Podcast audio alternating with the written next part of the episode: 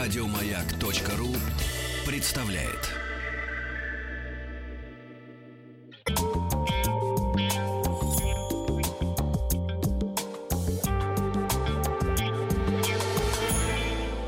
Сладкая жизнь.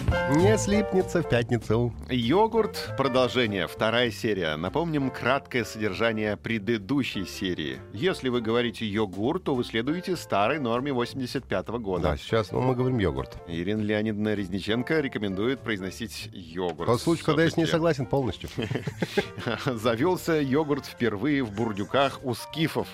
Из-за того, что из шерсти верблюдов и прочего скота, на котором все эти бурдюки были размещены, приторочены, э, попадали бактерии. И на жаре происходило брожение. а и- Самая бифида лактобактерии.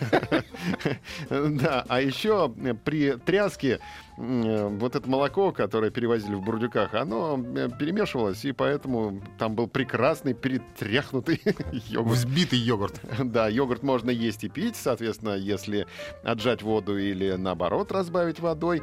В общем, это краткое содержание того, что мы прошли уже вчера о йогурте. Ну а сегодня мы поговорим о современном состоянии йогурта в нашей жизни.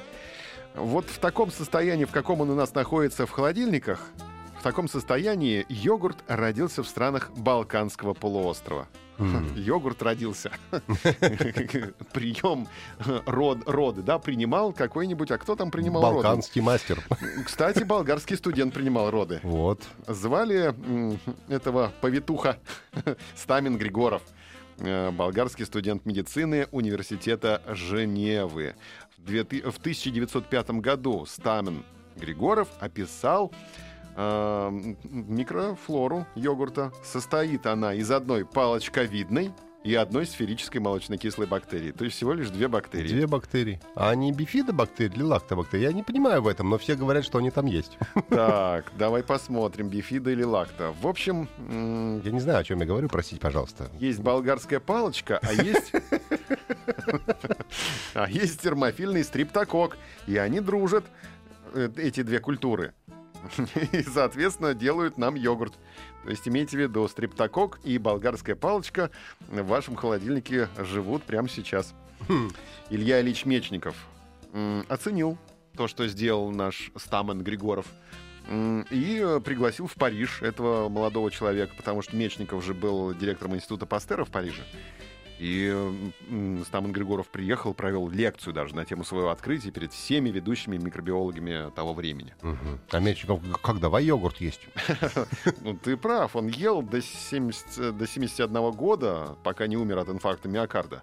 Но пришел он к выводу, что самое большее количество столетников жило в то время в Болгарии. Четыре столетника на тысячу человек. То есть человек, который прожил Больше ста лет, 100 да. и больше лет, да, он изучал кишечную флору и пришел к выводу, что все это связано с болгарским йогуртом. Вот это долголетие, вот эта склонность к долгой жизни связана с болгарским йогуртом. В Болгарии, кстати, называют йогурт кислое мляко, то есть кислое молоко.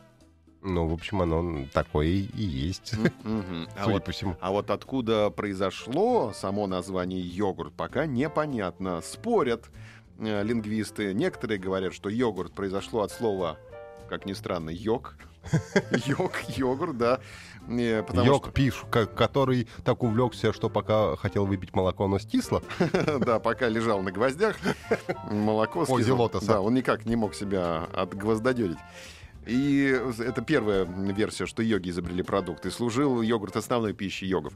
А другие лингвисты говорят, что йогурт приготовила жена человека, которого мы вчера вспоминали. Йока Она.